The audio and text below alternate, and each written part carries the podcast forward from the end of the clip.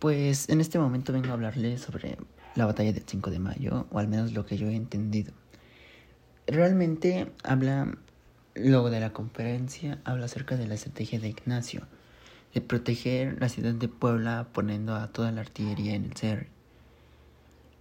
Realmente me impresionó la arrogancia del general al mencionar que eran superiores a los franceses.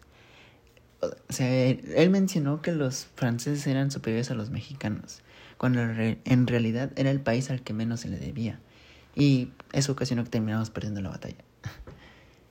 También me pareció muy interesante la explosión en Chachilcomula, porque al saber que había traidores mexicanos, tal vez uno de ellos hizo explotar la pólvora. Eso hizo que tal vez pudieran eliminar gran parte del armamento.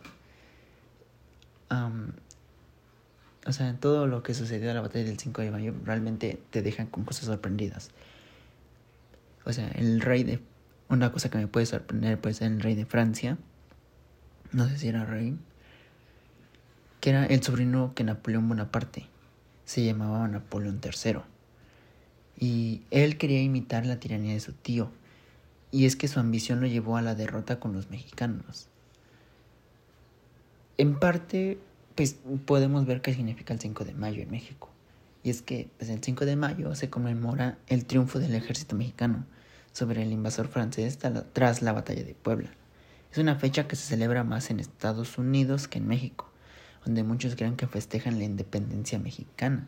Eso es algo que realmente pues, uno investigando se puede meter. Y te deja con la sensación de que este país pues logró demasiado ese día y el ver la victoria sobre un ejército supuestamente superior hace que muchos mexicanos lo tomen como una victoria hasta hoy en día y celebremos mucho.